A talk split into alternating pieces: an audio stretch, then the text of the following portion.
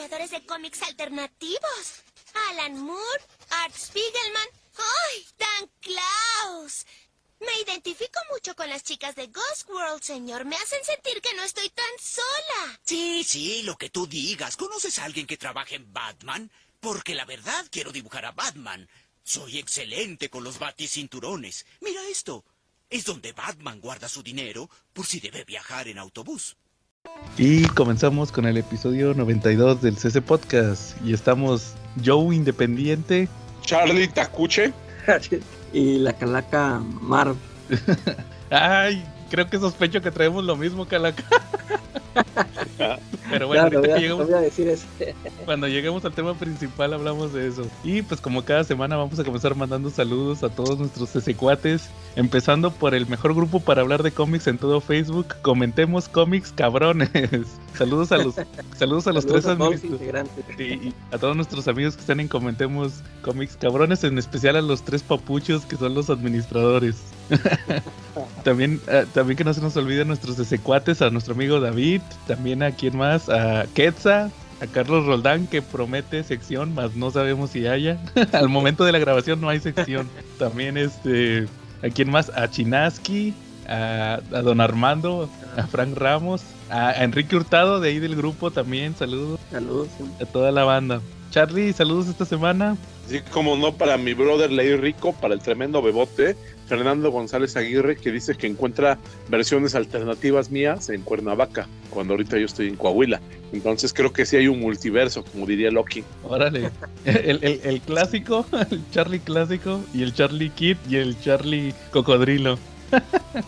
De hecho, hay versiones diferentes, hay de diferentes razas, porque me he encontrado en versión española, en versión francesa, la versión azteca, en la versión hindú, entonces ya varias versiones.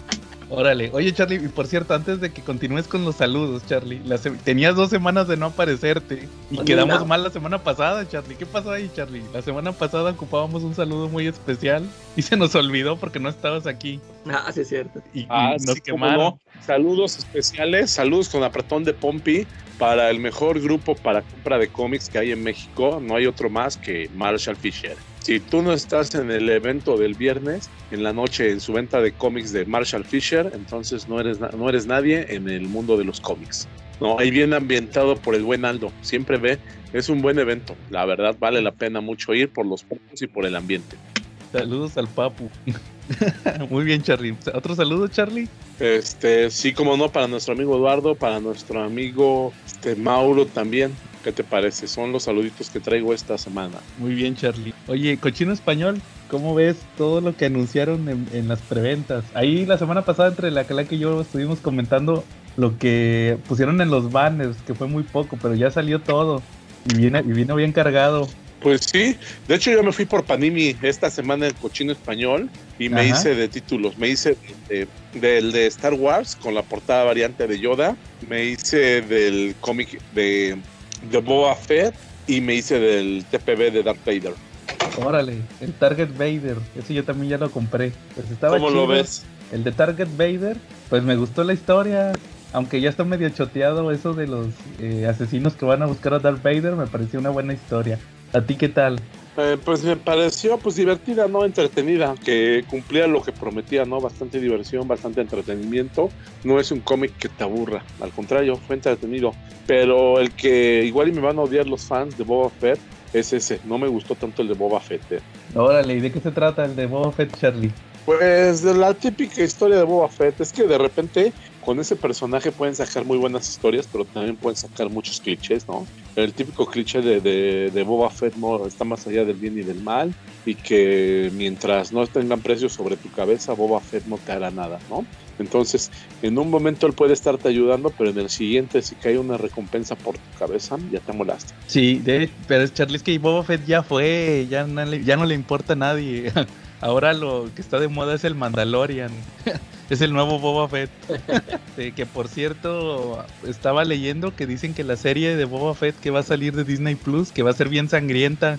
O sea, siempre sí va a tener su serie. Sí, ya, de hecho la anunciaron desde el Mandalorian en el último episodio. Haz de cuenta que en el último episodio del Mandalorian ya había estado saliendo Boba Fett y resulta que al final tuvo escena post créditos la serie y era Boba Fett matando a, a los que quedaron en el palacio de Java y él se sienta ahí y ahí anunciaban este que el, próximo año la serie de Boba Fett. Y ya según que ya la grabaron y todo, pero dicen que está bien sangrienta, que va a ser la diferencia, porque dicen, ¿para qué quieres a Boba Fett si ahí está el, Mandalar, el Mandalorian y es lo mismo? Y no, el que la de Boba Fett va a estar bien sangrienta. Pues habrá que verla, ¿no? ¿Qué tal está? Sí, a ver qué tal está. Entonces, ¿no le das el certificado de aprobación a los cómics de Boba Fett de Marvel? Pues en este momento no, siento que me quedó de ver. Es que yo no sé, yo, yo siempre he sido muy prejuicioso en esto de villanos de Star Wars y sin duda, pues yo soy más bien, yo no soy Team Boba Fett, ¿no? Este, yo soy más bien del almirante Thrawn. Ah, ahora es más un mejor villano. Sí, la, definitivamente. A, ver si lo, sacan ahorita en los live actions o algo así. También ahí lo estaban anunciando. Eso es de onda, ¿no? Yo creo que es el personaje más interesante del Imperio, ¿no? Sí, pero ahorita vamos a platicar de otro, Charlie, curiosamente. Pero más adelante, Charlie, no, no te adelantes. Oye, oye Charlie, nada más para comentar lo que anunciaron en Cochino Español aquí rápido. Anunciaron, fíjate todo lo que va a salir esta semana. Anunciaron el Marvel Verse de Ghost Rider, el Repollo Verse, que creo que es el único que, que no trae repollo. trae cosas de Ghost Rider que yo nunca supe que se publicaran. Este, el de Harley y Ivy, que fue una miniserie que sacaron hace como 4 o 5 años en el semanal de, de DC, que era una que escribió Bruce Timm y Paul Dini, le hicieron la miniserie de Harley y Ivy, pero eran tres numerillos y ahorita ya le van a incluir material de otros que han escrito, va, de así cómics de la serie animada, que donde han salido los dos personajes así en pareja, ¿va? Y, el, y otra vez el Secret Invasion por onceava vez, o quién sabe cuántas van Secret Invasion. Uno, uno de Avengers, Charlie, tú que juntas Avengers, también va a salir un tomo nuevo. El, el nuevo de X-Men, Charlie, de... ¿Es el que? Down of X volumen 4, con todos los números 4 de, de los X-Men que han estado saliendo. El de la guerra del Joker, pero en Detective Comics también va a salir. Eh, y ahora sí, ahí te van los pesados, Charlie. El, a ver. el Crisis de Identidad, en, clásicos modernos, la historia de crisis de identidad de Brad Meltzer. ¿Cómo ves? Muy bien. ¿Sí la habías leído esa antes o, nunca la habías leído? Sí, sí, la leí hace años. Órale. También este, el, el, de la guerra de los Green Lanterns, el War of the Green Lanterns, que fue de Jeff Jones, ya casi al final de su etapa, antes de Revir no, antes de Nuevo 52. Ese lo van a sacar en hardcover, que se me hace que está medio cariñoso. Y, los dos pesados, Charlie. El Ultimates en hardcover, todo Ultimates 1 de Mark Miller y Brian Hitch. Y se promete, ¿no? Y, y, sí va a ser todo, Calaca. Sí, siempre sí. Sí, sí, en hardcover. ¿eh? En hardcover. Es todo, Pero, todo. ¿Cuántas las tres, los tres, los tres volúmenes? No. es, el Ultimate 1.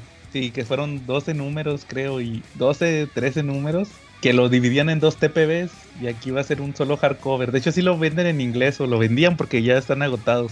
Y el, y este es importante para los que no han leído o no lo saben de qué va. Este, la película de Avengers, la primera, fue basada en, en ese TPB. Tiene muchas similitudes. Entonces, si a ustedes les gustó Avengers, es una compra segura el llevarse ese TPB de Ultimates. Y, y también la, tuvo película animada. ¿Nunca la viste, Charlie? La película animada de Ultimates. Sí, claro, también. Ahí adapta más o menos la historia y, y ya la, le sacaron una secuela, pero esa sí estaba toda inventada y está toda gacha. Nada que ver. En, animado también. En animada salió Ultimate. le, pusieron Ultimate Avengers, me parece que sí se llamaban. En la, en la 2 salía, salía Black Panther y se moría al final. Creo que este, es, no, ¿cómo se llamaba? Hank Pym se moría al final o algo así. O sea, er, era la invasión extraterrestre. Ya ves que los Chitauri llegaban a la Tierra, ¿va? En, la, en el 1. claro. Y ahí le inventaban como que no quisieron adaptar bien la película o, o sea, como que no quisieron adaptar Ultimates 2 o algo así. Y se inventaron ahí una historia medio fumarolas y pues no estaba tan chida la 2. La 1 sí porque está bien apegada al cómic, con lo de Hulk y todo eso, ¿va? Entonces esa sí vale mucho la pena. Y Charlie, ya para terminar, el otro anuncio pesado fue Astonishing X-Men. Los van a hacer 12 números en un tomo. Es el volumen 1 y nos decía el Papu, saludos al Papu, que Astonishing X-Men de Josh Whedon son 24 números y un anual. Entonces aquí viene siendo como que la mitad. Sí. Entonces esos van a ser los anuncios, ¿cómo ves Charlie? De la semana en cochino español va a estar pesadón. Pues sí, yo creo que sí va a estar buena, va a sangrar la cartera, ¿no? Ni modo, a comer maruchan esta semana. O con agarrón de nalga. ya sabes, dónde. Saludos al papu. Bueno, muy bien, Charlie. Entonces, este, temas que traigan esta semana, Charlie. Este, pues esta semana me reventé por ahí. Este, ¿qué TPB me reventé? Déjame ver. Ah, leí el de los Cuatro Fantásticos de Salvat, de Marvel, el fin de los Cuatro Fantásticos de Alan Davis. Órale, ¿qué tal? Eh, sí me gustó. De hecho, sí soy fan de Alan Davis. Me gusta, me gustaba mucho cuando dibujaba en Excalibur.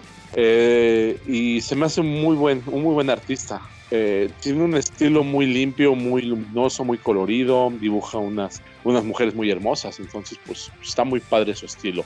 Eh, y, lo que me gustó mucho de esta historia es que es un poquito, a lo mejor de echar un spoiler, aguas, alerta spoiler. Eh, generalmente casi todos los cómics de Marvel de se han caracterizado porque siempre tienen como que un espíritu muy pesimista, ¿no? Donde al final pues todo termina saliendo mal, ¿no? Y quién sabe por qué Marvel tiene esa fijación, ¿no? Porque tus futuros siempre son malos. Y pues este del fin de los cuatro fantásticos rompe la regla. No les voy a decir más, pero la verdad rompe la regla. Y yo creo que cierra la mejor telenovela de superhéroes que ha habido en el mundo. Y la cierra bastante. Órale, yo me acuerdo que creo que nada más leí el de el de Hulk, que se lo comía las cucarachas o algo así, ¿no se acuerdan? Sí, por eso te digo que son, que son, que son historias realmente deprimentes, ¿no? Las de ellos, ¿no? Y estas... Eh, eh, ese, ese de Hulk sí se me hizo chido. Ya todos los demás que sacaron como que no. Sí, el de Wolverine, yo leí el de Wolverine. Eh. En, el, de Wolverine. Ándale, era lo que iba a decir. Era un, ah, era, no era Romulus, era un, era que un hermano de Wolverine o no sé qué, algo más jalado. Pero bueno, entonces ahí lo recomiendas, el de Fantastic Four The End. Igual sería chido que volvieran a sacar todos esos. Final para la mejor para la, mejor telenovela de la familia de superhéroes por excelencia de Marvel, ahí está. Órale, muy bien, Charlie. Oigan, ¿y ya vieron la película de Black Widow? No, todavía no, ¿ustedes ya? Sí, entonces salte Charlie, porque vamos a platicar de la película. No oigo, no oigo, soy de palo, ¿no? Vete por unas papitas, ahorita regresas. Vale.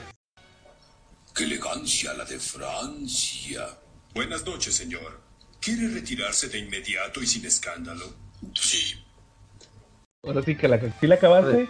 Fíjate que no la acabé. Ah, pues igual no, no, te spoiló el final. Me, faltó, pues ya poquito, porque me quedé donde ya este ya estaba destruyendo toda la esa la fortaleza esa que estaba ahí en el aire. Ajá. Y, por ejemplo, ¿cuáles fueron tus primeras impresiones? Fíjate que sí me gustó mucho. ¿Sí te este, gustó? Ah, caray. Sí. ¿A ti no? Fíjate que me molesta un poco el humor que manejan con el lo de la familia, o sea, al punto que tú vas eso de la familia, de que siéntate derecha, Natasha, y todo eso, como que de repente sí me saca, no, no, no, no te pasó a ti. No, este, eh, como que sí aguanté todo el, eso, ese humor que manejaron. Sí, pero fíjate que, eh, sí, yo, yo te iba, yo te iba a comentar a, ver qué opinabas tú, este, eh, me gustó mucho y no sé si se deba a que ya te, o sea, que tuvo un buen descanso de películas de Marvel. Se me hace que fue por eso, este, porque, pues ya ves que últimamente, o sea, es, aquí se pararon por, no sé si por lo de la pandemia, ya es que por la, ya la habían retrasado, ya tenía cuánto tiempo retrasada, un año, dos años esa película. como más de un año. Y no sé, este, o sea, ya, ya nos tienen acostumbrados a tener como cuatro películas al año, estos de Marvel. y, y, yo ya había comentado que este, ya las películas de Marvel ya, o sea, ya no me emocionaban tanto, o sea, con excepción de esa de Endgame, que a mí sí me gustó cómo cerró, pero este, ya las, estas últimas películas que estaba viendo yo de Marvel, ya, o sea, yo ya las, ya sentía así de que, eso que dice uno, ¿no? De que el, ya sabes, o sea, cómo se la, cómo las maneja Marvel, el tipo de eso, del el tipo de humor, el, o sea, todo ya, eh, ya estaba así como que, como que fatigado. Y, como que me sentó bien este descanso de que ya tenía rato de no de no ver, es más hasta siento que si lo hubiera visto en el cine sí lo hubiera disfrutado también así mucho de que órale o sea me, entretuvo o sea me parece muy entretenida muy muy o sea no me, no me aburrió y, y te digo pues no, no, sé qué tanto pase en lo que en lo que me falta de ver pero me, sí me gustó mucho cómo manejaron a a Black Widow, o sea, cómo le dieron esa historia, porque ya ves, ya tenía rato, o sea, como que uno o sea, uno se, podía pensar que, que, tú decías, oh, se tardaron en, darle su película sola a, Scarlett Johansson y que se la dan ya ahorita. De, de hecho, cuando se anunció, tú dices, ah, pues ya se había muerto, ¿no? O sea, ya, ya estaba muerta. A ver, o sea, pues va a ser una película en el pasado y todo esto. Y siento, bueno, a ver, eh, creo que ya estaba como que muy cantado que esta película era como que para ya, o sea, ya ahora sí despedir ya viene a Natasha y se va a quedar la esta, ay, ¿cómo se llama? Ya, Yelena, Yelena, sí. Eh, ya se va a quedar como la nueva Black Widow, ¿no? Sí. Este, y, y ándale, y sentí eso de que como que me gustó, o sea, como que se me hizo un buen tiempo de, de presentar esta película, o sea, porque este, eso de que, de hecho, es ese momento de que se supone que empieza esto después de Civil War, ¿no? Esta historia está después de Civil War. Y eso te iba a preguntar, yo, ya ni me acordaba, yo me quedé así pensando, dije, ah, sí, es cierto, después de Civil War, que sí me acuerdo mucho eso de, de que ayuda a Steve a escapar, que hasta detiene a Black Panther. Y si no me acuerdo qué pasó con ella. Creo que nada más después se ve que está platicando ahí con Tony Stark, que le dice que la van a perseguir. Cuando está en el hospital, sí. Y, y, sí, y ya no me acuerdo que, de, este, o sea, ya no la volvemos a ver hasta Infinity War. Sí, que ya sale acá güera. Ándale, ándale, sí, porque ahí me quedé yo, dije, órale, es, es, que sí es cierto, o sea, mm, en ese momento, no me acuerdo si sí si, si, me hice esa pregunta de qué, qué hizo esta chava en, en este tiempo, ¿verdad? Nada más estuvo escondida o qué rollo. Y, y pues aquí está para rellenar ese hueco y, y, y, también sirve para eso que, te digo, o sea, como ya para darle el, el, pase a esta chava que a mí se me hizo que, que hace un buen trabajo, me, me, gustó y luego, o sea, aparte de que este, Scarlett Johansson se sigue viendo muy bien. y esta, esta chavita también se me hace muy guapa. Eh, y sí, te, digo, este, a mí, a mí sí me, me gustó. No, me, te digo, fíjate, ese, ese, esos chistes que sacaban no, no me molestaron. De hecho, también el, el personaje este del Red Guardian, me, me gustó el papel este que le dieron porque, bueno, ya ves que es este actor que antes de, de, de, hacerse famoso en Stranger Things, eh, pues ya había hecho varios papelillos, ¿no? creo que eh, él sale en Suicide Squad, ¿no? En la primera de Suicide Squad. No. Sale por ahí nomás. Sí, sale en un papelillo ahí, creo que nomás ahí hablando, está sentado ahí en una reunión. Yo digo, o sea, como que ya lo había visto en varias películas, pero pues hacían puros papeles pequeños. Y le llegó el estrellato con esta serie de Stranger Things. Y luego hace Hellboy, pero como que... Ándale, o sea, como que en Hellboy, me gustó la película de Hellboy, pero a, él como que yo sentí, dice, no, pues, o sea, está imitando al, al otro cuate, eh, te, quedas con esa impresión de que, pues, sí, pues esto ya lo habíamos visto con Romperman. Y aquí me gustó su, su actuación, este, este papel que le dieron se, se, me hizo, se me hizo bueno. Este, también lo de lo del Taskmaster, este, me, me gustaron sus peleas, se me hizo chido, me, gustó mucho verlo en acción. Que de, de, hecho ya cuando se revela esto de su identidad, ya me lo habían spoileado porque yo por ahí vi un, vi un meme donde, lo ponían sin máscara y vi que era una, bueno, spoiler, ahí por si no lo han visto, vi que era una mujer y pues desde que te mencionan eso de que, que la Black Widow había matado a la hija de este cuate, desde ahí dije, ya, o sea, agarré la onda, dije, no, pues va a ser esta chavita.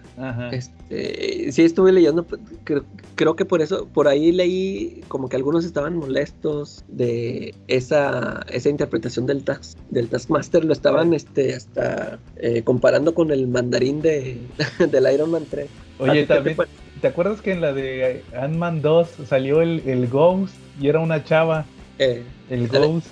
pues es que fíjate que de, hecho yo a ese personaje yo ni lo conocía. Eh, y, y, luego, este, una vez releyendo aquí unos cómics que tengo de Dark Avengers, ahí sale en un numerillo.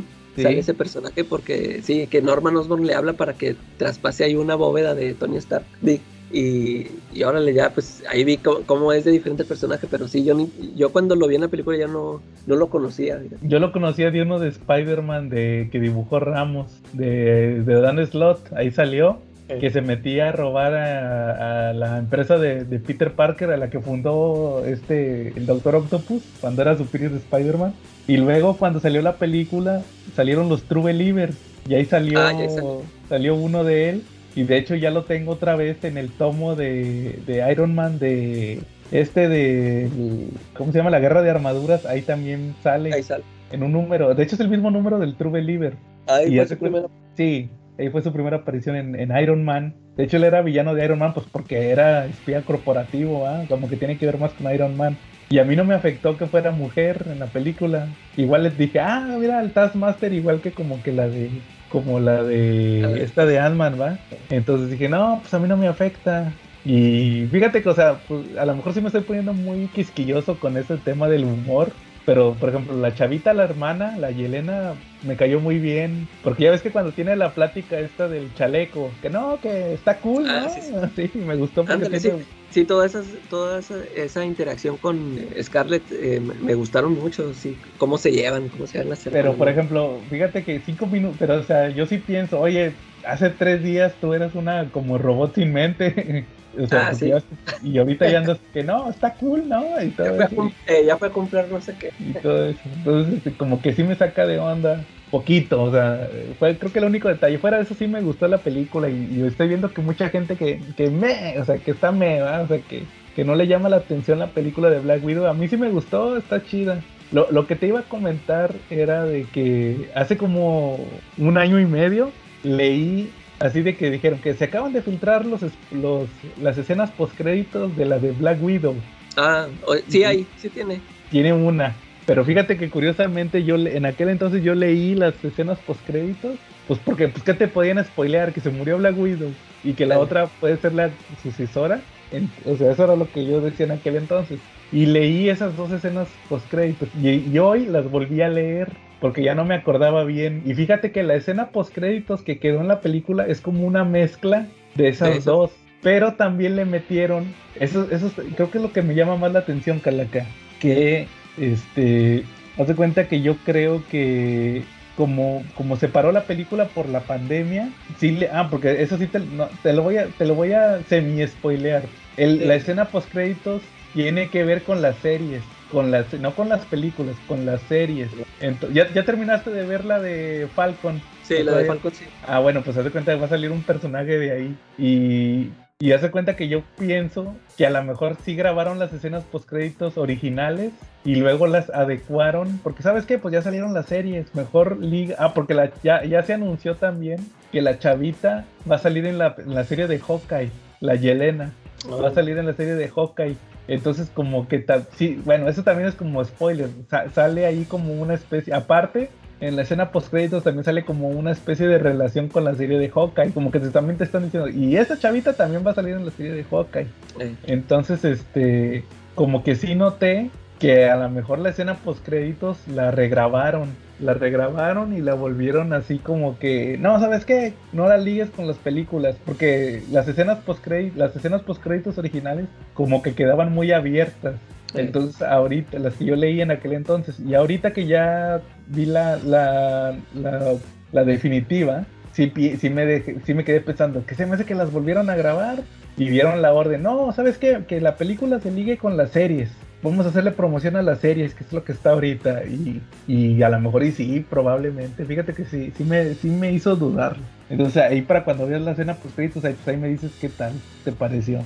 Pero sí, y, ahí cuando termines de ver la película igual, pues digo, pues, a mí sí me gustó. O sea, nomás ese detallito que te digo que a lo mejor es muy específico, eso de que el humor sí me llegó a sacar un poquito de onda en, un, en un punto, pero nada más, o sea, la película sí se me hizo muy chida. Sí, está muy entretenida. De, hecho, fíjate, cuando, cuando se anunció que van a hacer una película de Black Widow, a mí no me, o sea, no me interesaba en primer lugar porque dije, ah, ya la van a sacar ya cuando se murió, o sea, ya va a ser una historia intrascendente porque pues ya sabemos que, o sea, qué pasó con ella, ¿no? Con Natasha. Y, y luego ya cuando se empezaron a, a sacar los trailers, este, me llamó la atención porque sí veía mucha acción, o sea, la acción que vi me gustó, o sea, muy de, muy de espías, o sea, hay que anda ahí investigando algo Natasha. Y ahorita que le veo, sí, o sea, me pareció muy entretenida, sí, sí, sí me, me gustó. O sea, no, no, no llega a ser una, no es una obra maestra, no es nada, pero es muy entretenida. O sea, ya con eso ya pasa la prueba. y, y luego que tiene mucho, mucho fanservice, o sea, porque hay, o sea, todas, todas las las que salen ahí están muy guapas. La, esa, la Rachel Weisz también está ah, esa, está bien muy buena todavía. Y, y ándale, y luego hay muchas tomas así, este. al este, muchas tomas al plano trasero, así. Con sus poses, ¿ah? A, todas. Se burla de las poses. A todas, así me fija que le ponen muchas a Scarlett y a la Chava y a todas, a todas las a todas las Black Widows. Sí, hay que vender, cara. Oye, fíjate que la Raquel Weiss me gusta más cómo está ahorita que como estaba en las de la momia. En las de la momia nunca me gustó como su look. ah, ya, ya, sí, ya, ya, me acordé el look. Sí, pues es que sí se ve más este. sí se ve más antigua ahí, pero sí siempre se me ha hecho muy guapa. Y también salió en la de Constantine Ma con el. ándale, sí. Ándale. Oye, sí, y, y fíjate nada más para terminar de, de lo de Black Widow.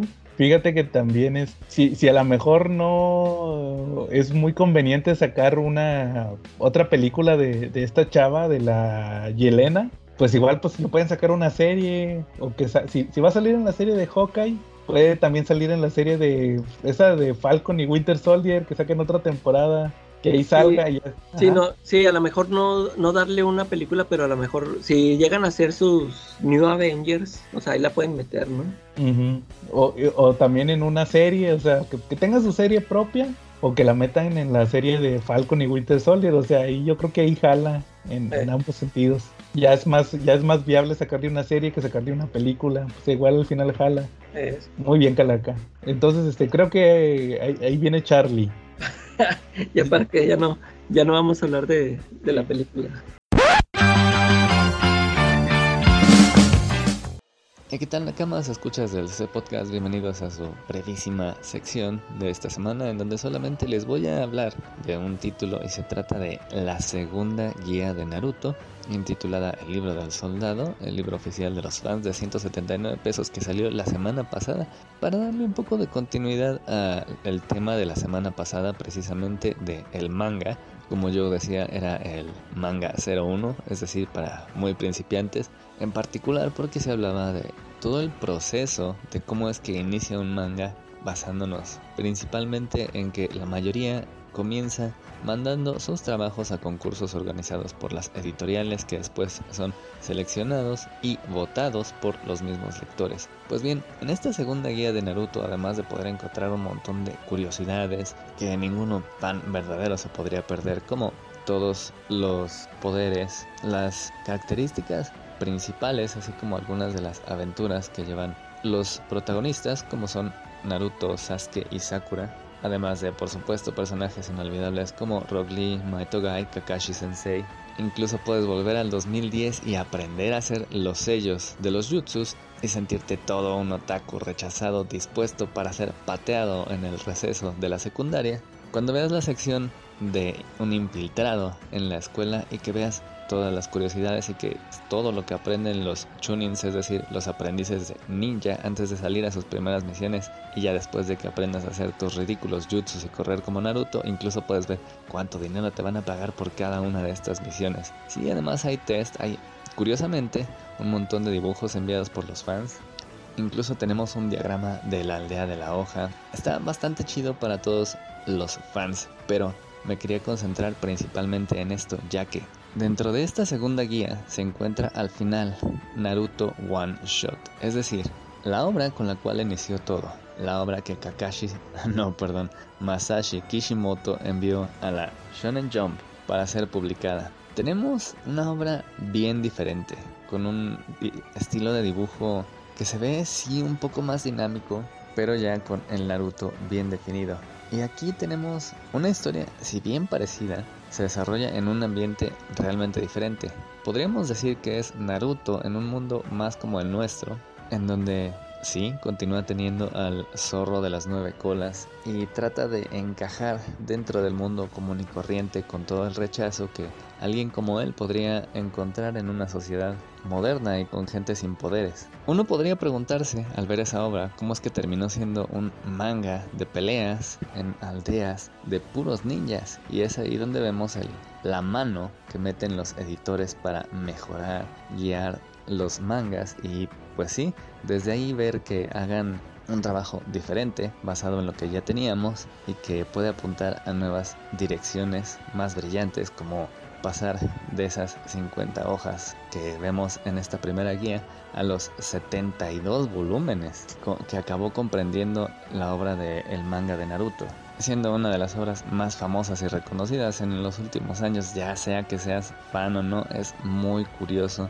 e interesante de ver la evolución de esa primera versión del manga a lo que acabó siendo un monstruo publicitario de anime y mercadotecnia, que es básicamente lo que los editores intentan hacer con cada uno de sus mangas. Y bueno, ahora gracias por escuchar esta breve cápsula. Espero volvernos a encontrar la siguiente semana. Mientras tanto, volvemos con la programación habitual. Ahora sí, Charlie, ¿cómo ves? ¿Pasamos al tema principal? Va, aquí en nuestro grupo de Comentemos Cómics Cabrones y en el CC Podcast estamos muy, estamos muy de acuerdo en que no todo el cómic es Marvel, no todo el cómic es DC.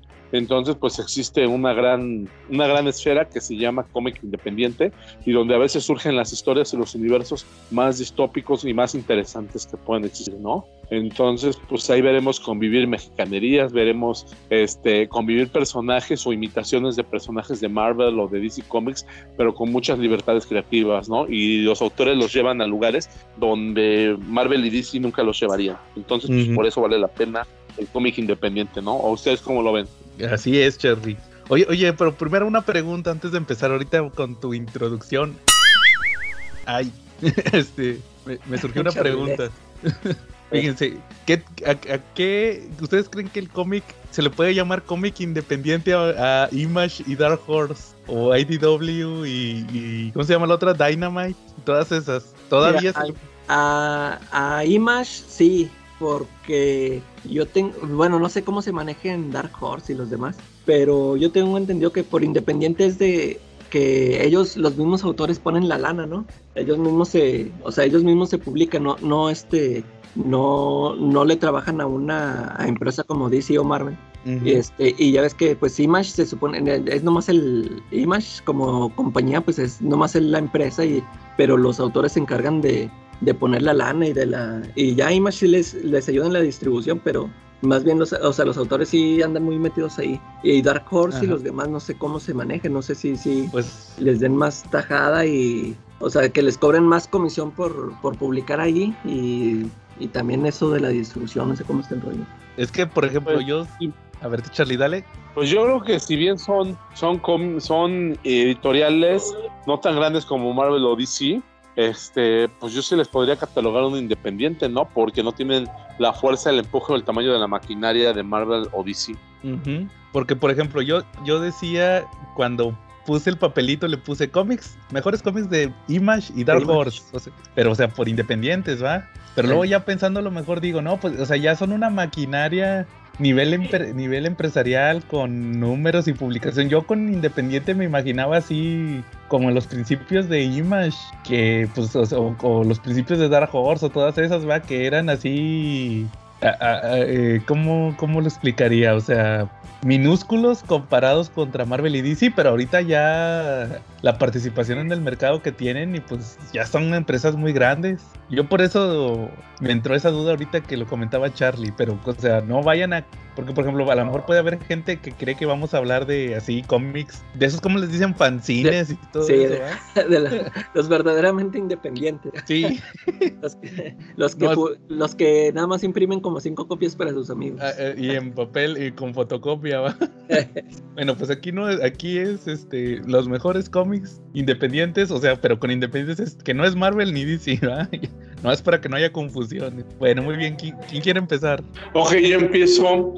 Empiezo con una con un clásico. ¿Qué les parece? A ver, dale, Charlie. Pues, ¿qué creen que pasó?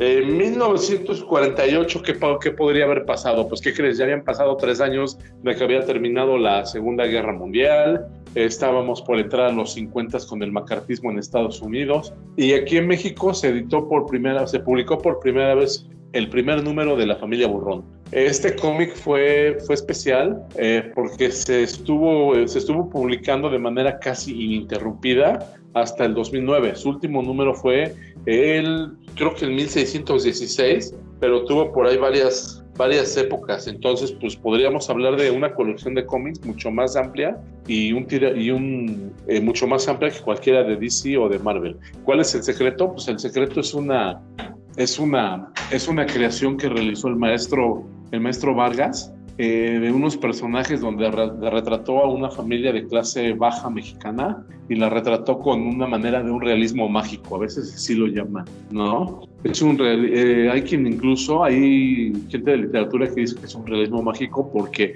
trata de retratar la realidad, pero también suceden cosas inverosímiles. Eh, Borola es capaz de inventar con el, con el motor de una licuadora y un burro de planchar y un tinaco te puede hacer un, un cohete, un Sputnik. Entonces, pues creaba las máquinas más disímiles, ¿no? E incluso alguna ocasión, pues creó un avión para ir a rescatar a su marido que se había quedado en África. Este, creó también un monorriel, primero que en Springfield. Eh, también creó un sistema colectivo así como el metro, también fue muy futurista en muchas cosas. Tenía un cañón con el cual apuntaba y tenía redes en otras colonias y lanzaba a la gente y caían todas sus aventuras pues eran así como por, querer ayudar a las demás personas, pero también a veces por ganar dinero ella. La mayoría de las veces era por ganar dinero y cosa curiosa, siempre terminaban sus aventuras de ella con muchos heridos. Terminaba arrasado, o sea, peor que si hubiera llegado Hulk al DEF. Entonces, pues la recomiendo ampliamente. Si ustedes no la han leído, se la recomiendo ampliamente. Eh, lamentablemente ya no la publican, pero por ahí hay unos libros de Editorial Porrúa con una selección de historias que el mismo maestro Vargas eligió. Entonces, pues, unos librillos muy bonitos, van como 180 pesos. Si los Están en una librería, sí, sí los tengo. Están en una librería de, de, un libertador de la India peloncito. Entonces ahí los pueden encontrar. ¿Cómo ves? Chidote. Sí, sí, supe cuando salieron esos libros. sí, de, hecho, me ha tocado verlos en librerías también. Esos, pues un día compras, está muy entretenido de leer, ¿eh? Fíjate, te, digo yo, yo cuando, yo, yo, sí creo que mi papá tenía algún cómic de ellos. Sí los llegué a ver de niño, pero ya es que te digo, yo de niño, pues no sé, me llamaban la atención otras cosas y ese como que no me, este, no, me atrapó. Yo, este, yo como que lo veía, o sea, decía, no, pues no es, este, no son superhéroes o no son aventuras de como de las otras que yo leía.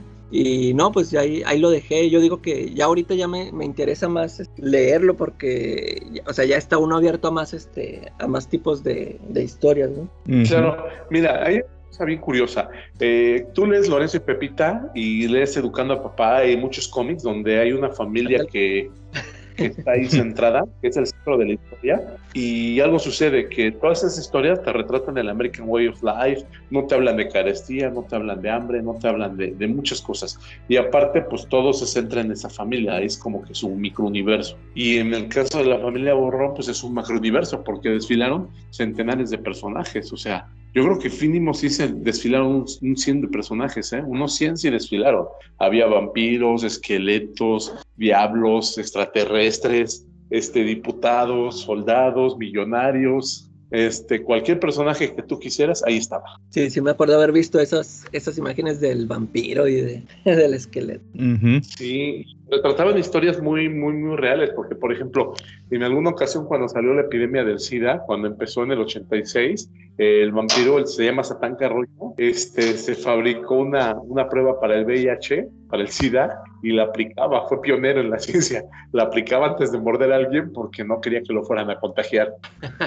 Y como ven, entonces, pues esa, esa es mi, primera recomendación de esta noche. La familia Burrón, muy bien, Charlie. Bueno, este es... perdón, se me ah, fue. Perdón, Charlie, adelante. Mark Groening vivió en Guadalajara antes de crear Los Simpson y él tuvo en sus manos libros de la familia Borrón.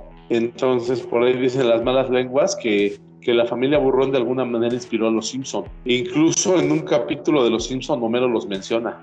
Órale, pero en el doblaje. Sí, en el doblaje dice que la familia Burro, que son como ellos. Ah, órale. ¿A, quién habrá mencionado en, en inglés? Habrá que checarlo. Pero bueno. Pues de hecho sí, los, monos, los, eh, la familia Burrón tenía así los ojos así saltones como los Simpson. sí, quién sabe, a lo mejor sí se inspiró. Eh. Bueno, muy bien, Charlie. Entonces, ¿Calaca sigues o quieres que empiece yo? Que le siga yo. A ver, ahí, te va, este. Yo les voy a recomendar una de, de, la, de la Independiente Image. un cómic, un cómic que se llama Spawn. no, este cómic que siempre se los recomiendo y nunca me pelan, que se llama Girls, de los, de los hermanos Luna. Los Luna Brothers. Sí, es una, es una serie que duró 24 números, por eso se los recomiendo, porque es una historia que tiene final. Y no, o sea, no son tan buenos. Me parece un número relativamente corto. Ya, pues, si uno se va a poner a juntarlos, a lo mejor sí se les hace mucho, pero son, está coleccionado en 4 TPs y, y está escrito, fíjate, esos, esos hermanos Luna, este, me, gustó mucho el, el, estilo que tienen de contar la historia. Me, bueno, me recordaba así a Bendis por los diálogos. O sea, se, avientan buenos diálogos. El, el, dibujo, el dibujo está así muy, pues así como independiente, muy raro, ¿no? Este, muy sencillo, ¿no? Muy sencillo. Pero está bien hecho, o sea, sí, sí entiendes todo, ¿no? No está así, este, que, que no le entienden, no son garabatos. Nada más son, este, o sea, sí, sí se distinguen los hombres de las mujeres y todo eso. Pero sí, este, está muy bien hecho. Y es una es una serie que yo, cuando le estaba leyendo, haz de cuenta que yo sentía que estaba viendo una serie de, televisión, o sea, está, está, así muy bien narrada y muy, muy emocionante. Es sobre, es un, está sucede en un, en un pueblito chiquito ahí de Estados Unidos, clásico, ¿no? Que es un, es un pueblito ahí muy pequeño, alejado de toda la comunidad. Un pueblito donde todo mundo se conoce. Y este, haz de cuenta que eh, sigue la historia a un, a un chavo, un adolescente, un puberto que pues anda así con las hormonas ahí todas prendidas, ¿no? De que nada más este, anda pensando en, en, tener sexo. Y este, total que en un día eh, se bueno, tiene una bronca en el, con los del pueblo porque este, lo tachan como de sexista, o sea, quién sabe, no, me acuerdo que creo que se quiso ligar a una chava y resultó ser un, una sobrina que llegó de visita de una de las de ahí del pueblo. Y total que se, se arma un bronco, no, no, ni este se va bien enojadote. Eh, va en carro, va en su carro y se le atraviesa, haz de cuenta que va manejando y se le atraviesa una chava encuerada, así en la que oh, qué hora, qué onda, y está lloviendo y total que esté así pues muy muy acomedido, no, vente, yo te llevo para que te, para que no te mojes, se la lleva a su casa. Y la chava esta no habla, hace cuenta que no dice ni una sola palabra, eh, pues este piensa, como la vio así desnuda, piensa que algo le pasó, algo le hicieron, ya se le, total que se la lleva a la casa y ya estando ahí en la casa se cuenta que eh, pues están ahí los dos ahí solillos y la chava no pues este se le sube y total que pues ya saben pasa todo lo que tiene que pasar. Y este se ve una escena en que Haz de cuenta que ya cuando las, bueno, cuando la subió al carro que se la llevó, que estaba ahí en la carretera, se ve que salen dos personas así con unas escopetas. No, que se fue por aquí, como que la andan siguiendo, ¿no? Total que, este, al otro día, ya después de que pasó eso, este, se despierta el chavo acá todo realizado, ¿no? Porque pues ya tuvo acá su, encuentro acá sexual con la chava esta. Y total que dice, ah, pues la, chava se encuentra en el baño, ¿no? Y luego le toca a este. Y luego cuando abre la puerta, este, haz de cuenta que hay como huevos gigantes. Ah, caray, Y ya, este, total que ya este, los que la andaban persiguiendo ya les empiezan a advertir al pueblo, no, es que sabes que llegó una chava ahí desconocida, una mujer desconocida, este, que venía desnuda y, y que atacó a mi esposa. Es, es, un, es un señor y su hijo, un, adolescente, ¿no? Y les dice, no, es que salió una chava de la nada y atacó a mi esposa y creo que hasta la mató, ya no me acuerdo. Y pues la andaban persiguiendo, ¿verdad? Y total que resulta ser la chava esta, la, la que tiene el cuate este. Y de luego, de los huevos salen otros, salen chavas, salen otras chavas. Y ya los empiezan a atacar. Haz de cuenta que las mujeres solo atacan a las mujeres. Esas mujeres que se de los huevos, solo nada más atacan a las mujeres. Haz de cuenta que ven a una mujer y se, se les avientan, les brincan y las empiezan a atacar, a rasguñar y a los hombres no. Haz de cuenta que con, con los hombres nomás los ven y luego luego los empiezan ahí este que agarrar la mano y acariciarlos, o sea, haz de cuenta que como que los ven y sienten así la necesidad de que, o sea, quieren procrear con ellos. Y ya pues es toda la, eh, esa es la historia de que es ese pueblito luchando contra esas, esas mujeres que, te digo, salieron, este, o sea, llegaron de la nada y luego pues este cuate tuvo relaciones con ella y, y salieron huevos y de, esas, y de esos huevos salieron más chavas y andan atacando a las mujeres ahí y ya pues se, se, une el se une todo el pueblo para defenderse. Y total que eh, aquí es donde entra la cuestión de ahí es donde dan un estudio al, al, comportamiento del ser humano no de que ya vieron este por ejemplo ya todos los hombres ya vieron que estas estas mujeres este pues son peligrosas para las demás mujeres de su comunidad y, ya saben la historia de que este cuate tuvo relaciones con ellas y salieron huevos donde salen más mujeres que quieren atacar a las otras mujeres. Y, pero pues haz de cuenta que se empiezan, haz de cuenta que se, se organizan y que no, que vamos a andar cazándolas y no sé qué.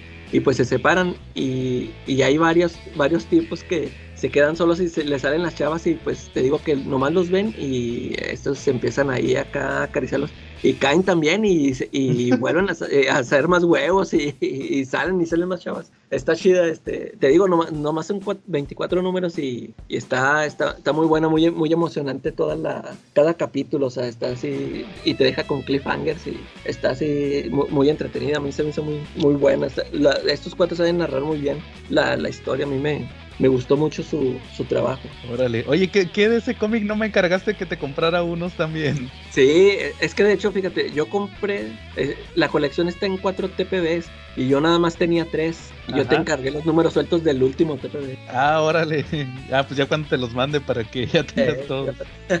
Ya estás. Muy bien. Oye, esa recomendación sí me, sí me llamó la atención, la voy a checar. Sí, está bueno. Te digo que aunque, el dibujo está sencillo, pero las chavas las dibuja bien. Sí están ah, órale.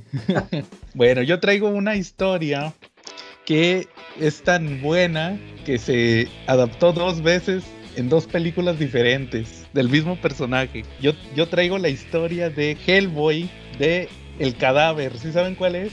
Ah, Es una historia que empieza con Hellboy que está en, me parece que es en Irlanda, si no mal lo recuerdo, y de repente lo se pone a investigar así, llega a una casa y está un matrimonio que le dice, oye, lo que pasa es que, ah, la, esposa empieza a gritar como, como loca, que dice que no, que mi bebé, que me, se, se robaron a mi bebé. Y luego dice, no señora, su bebé está ahí en la, en la, cuna. Y luego dice, no, esa no es mi bebé. Que cuando, ahorita que está aquí mi esposo, la bebé pues este, está normal, pero cuando él se va, se, se, se pone loca y empieza a gritar groserías y se burla de mí y acá. Entonces, pues no, pues llega el Hellboy y luego ya ve al bebé y le empieza a hablar al bebé y le dice, ay, pobrecita niña, este, tu mamá está loquita y todo eso. y, y nada, saca una herradura y se la pega a la bebé y se empieza a quemar. Resulta que era una como un duende.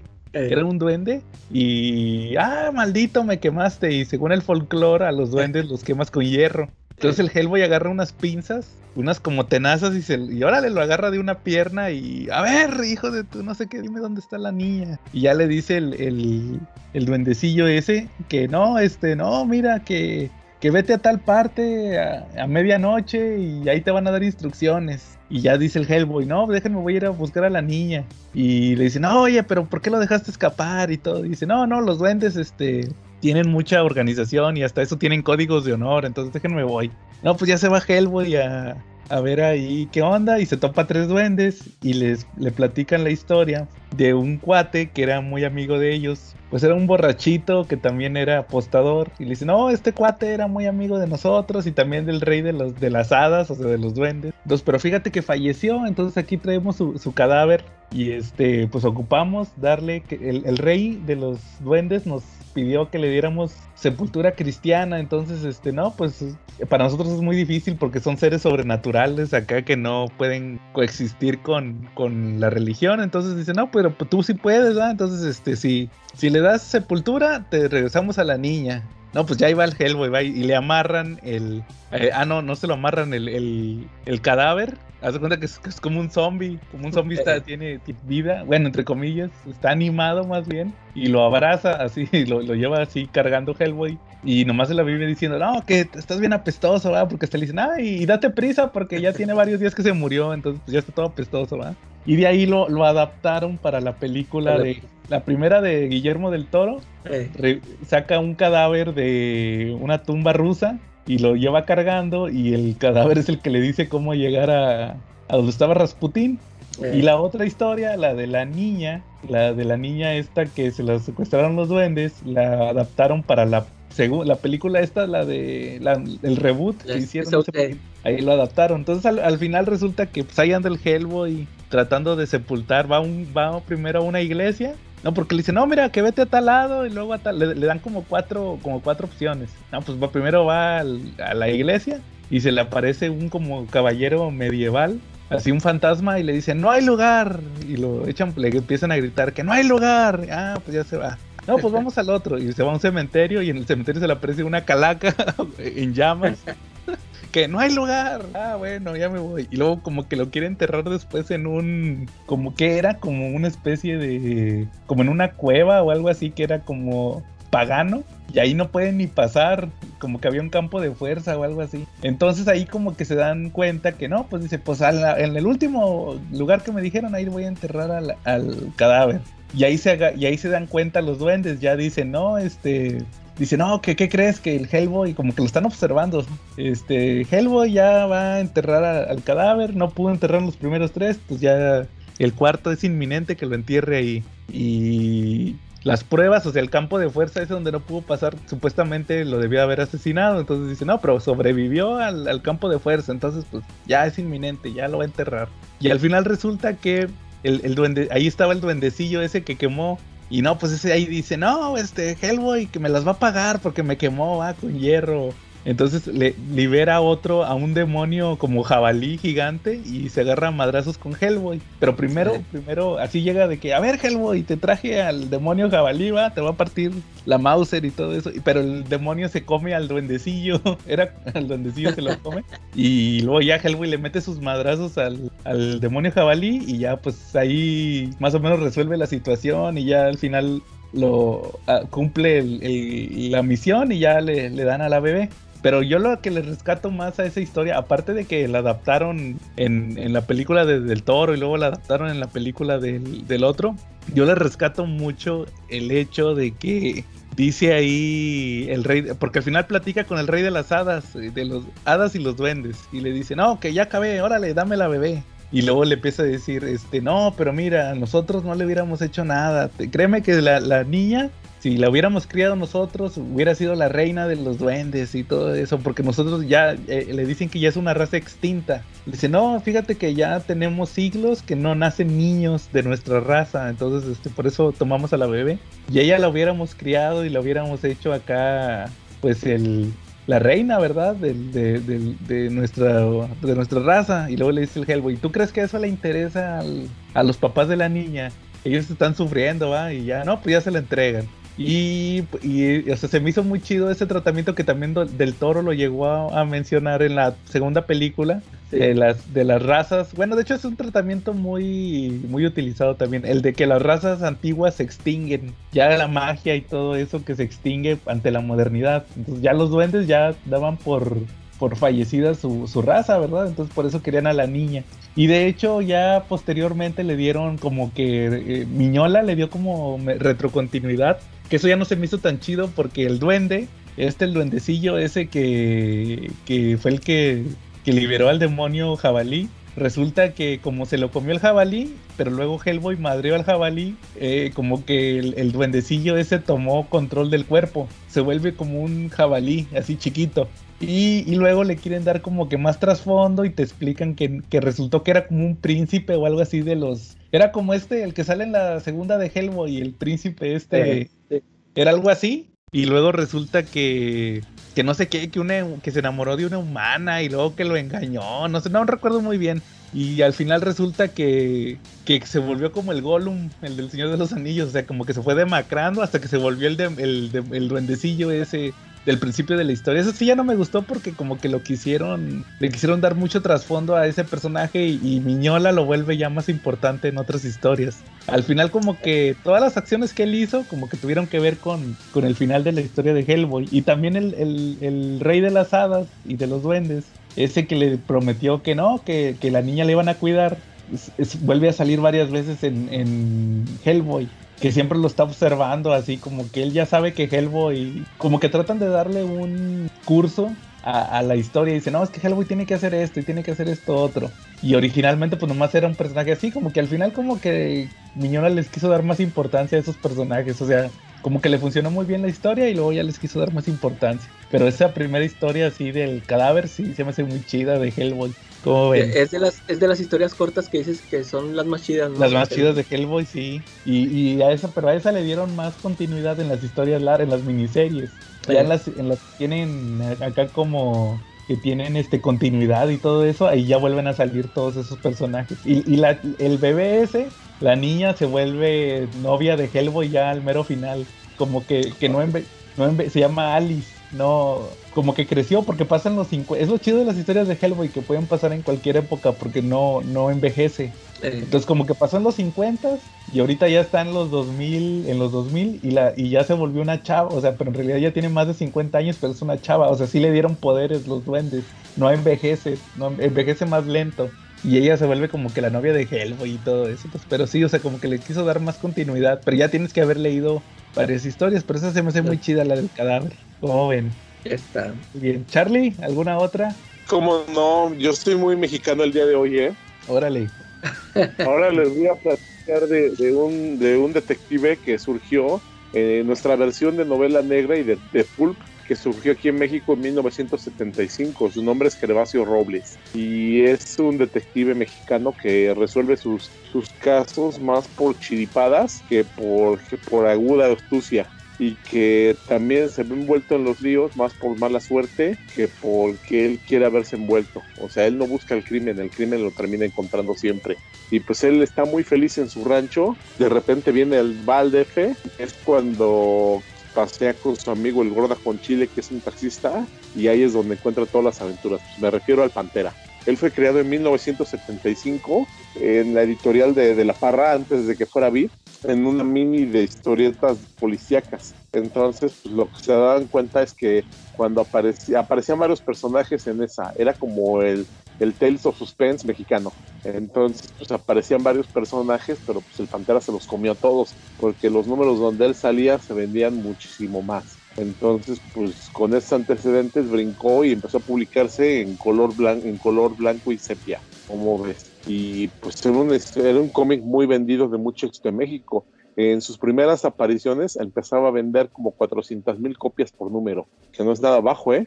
Digo, si te pones a pensar, hay historietas de Marvel o DC que no venden eso. Y en su época de auge, en los 80 llegaba a vender hasta 700 mil. Su tiraje era de 700 mil cómics por, por número. Órale. Como ven, sí, son números bastante impresionantes. Yo creo que, que hay autores superestrellas que no venden eso ahorita, ¿no? No, ya son, son raros. Oye, Charlie, ¿nunca supiste cuánto, cuánto vendía Carmatron? ¿Como cuántos ejemplares vendría? No, la verdad, eso sí nunca lo supe.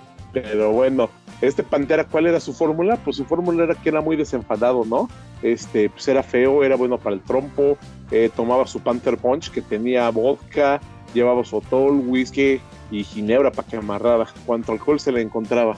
Este, tenía, al, tenía a su amigo, el, tenía un comandante de la policía que era el que lo ayudaba. Él se dio, él por azares del destino, el Pantera terminó en la cárcel, acusado de un asesinato que no cometió. Entonces, pues eh, ahí cayó y un comandante de la policía se dio cuenta, el general Porfirio Ayala, se dio cuenta de que pues él era inocente y planearon una falsa fuga, porque también se dio cuenta que el Pantera era muy bueno para...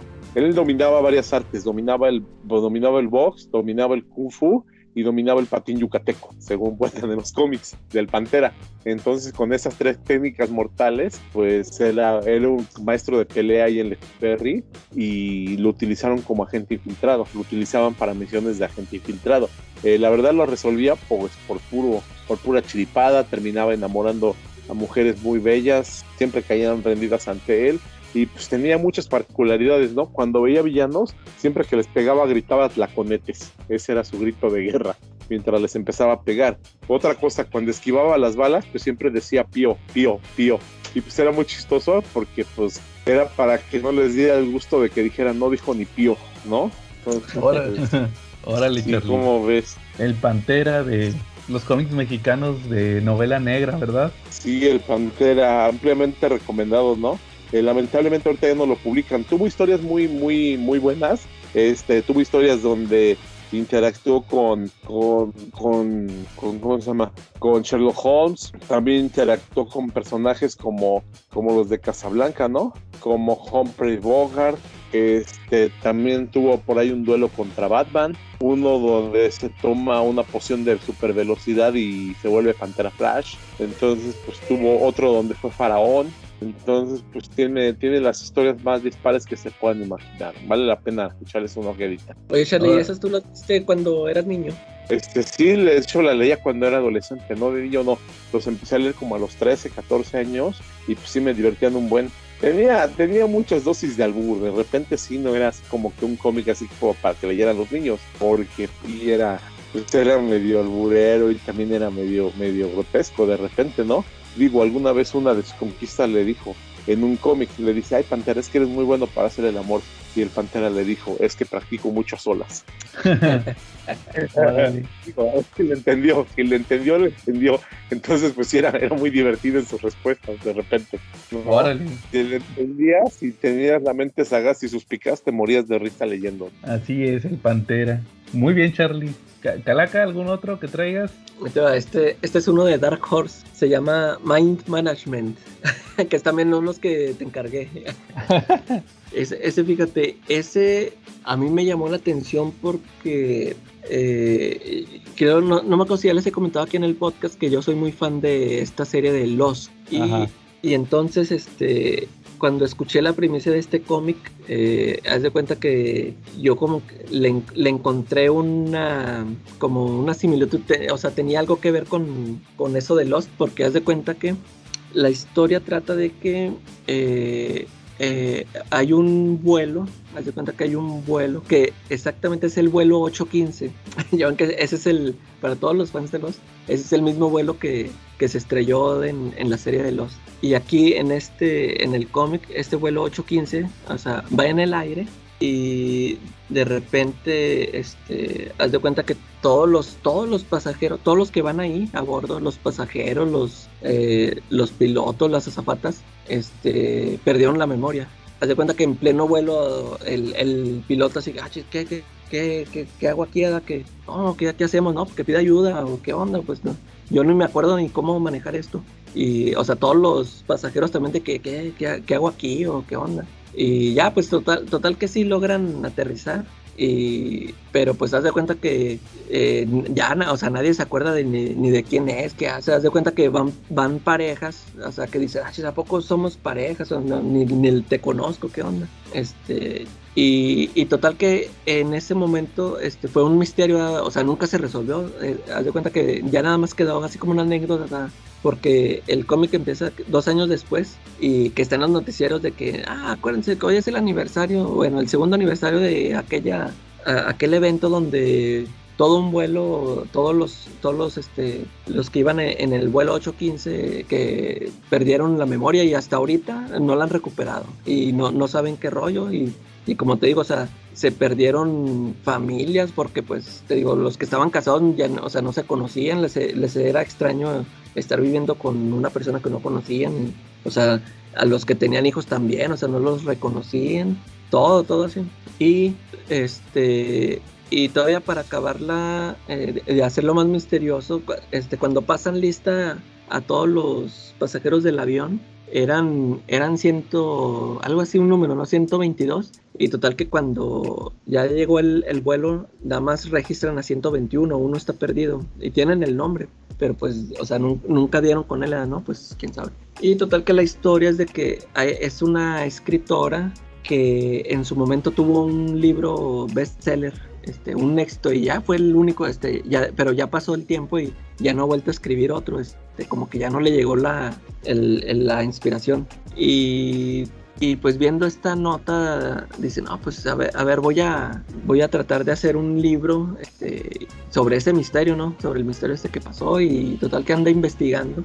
Y ella, ya pues ya eh, al avanzar con, de la serie, ella descubre que se trata de una, una organización de, de espías, eh, y, pero que haz de cuenta que esa organización, mm, a la gente que maneja o que trabaja con ellos, son este, tienen habilidades, ya sean psíquicas o este, cualquier cosa. O sea, haz de cuenta que hay un montón, todos los agentes tienen, tienen habilidades especiales cada quien. Y este, el total que el tipo este que te digo que el que iba en el vuelo, que, que ya nunca bajó, el, pasajero este misterioso que ya este, después se revela que él, él era un, agente de esta organización y se quiere salir y quiere este, desenmascarar a esta agencia, ¿no? Eh, y total que ya eh, pues ahí va contactando a la, a la, escritora esta ya para, para que saque a la luz toda la verdad sobre esta agencia. Está, está muy interesante la, la historia, duró creo que 35 números, algo así. Tenés una historia cortita y, y, también está muy bien hecha. Y, y luego, este, Aquí lo que, haz de cuenta que yo, yo compré, yo tengo la primera recopilación, los primeros seis números los tengo en un hardcover que sacaron. Y ya después me enteré que cuando estuvo saliendo el, cómic mensualmente, desde el número uno, el, autor, haz de cuenta que te dice, ¿no? Que saben que este, pues que, hoy en día este, es, está difícil mantener un título eh, en el mercado, ¿no? Y más cuando se trata de cómics independientes. Este, si no se vende, pues ya valiste, ¿no? o sea, pues te van a cancelar, o sea, o ya no, tú ya no vas a tener dinero para seguir publicándolo. Y él como, como una forma de incentivar, decía, es que, este, como que las, como que te da a entender de que a él las ganancias que le dejaban eran estos cómics mensuales. Él, lo que quería asegurar es de que se comprara mensualmente para que no lo cancelaran y ya es de cuenta que dice en las en las ¿cómo, cómo le llaman estas este segunda y tercera de forros en los interiores de la portada Ajá. este que, que iba, iba, a poner este eh, historia adicional no como extras y dice, pues esto nada más va a venir en los números mensuales. Si algún día se llega a recopilar, eso no lo voy a poner en los en las colecciones como para sí para incentivar a que, que compren los cómics mensuales, ¿no? Y pues total que yo en pues sí en el, hardcover este que tengo no no vienen esas historias, esas me las tuve que leer pirata. Ya nada más los que he estado ahí, los que te encargué ahí, ahí, sí vienen este esos esos extras, ¿no? Órale. Y eso yo dije, ah, yo, me agüité porque dije, oh, qué onda, pues ya me quedé sin, sin algo de material. Y luego después de esos hardcovers sacaron, sacó como tipo omnibus y ahí sí metió esas historias. Dije, no. Te vendió por el cochino dinero.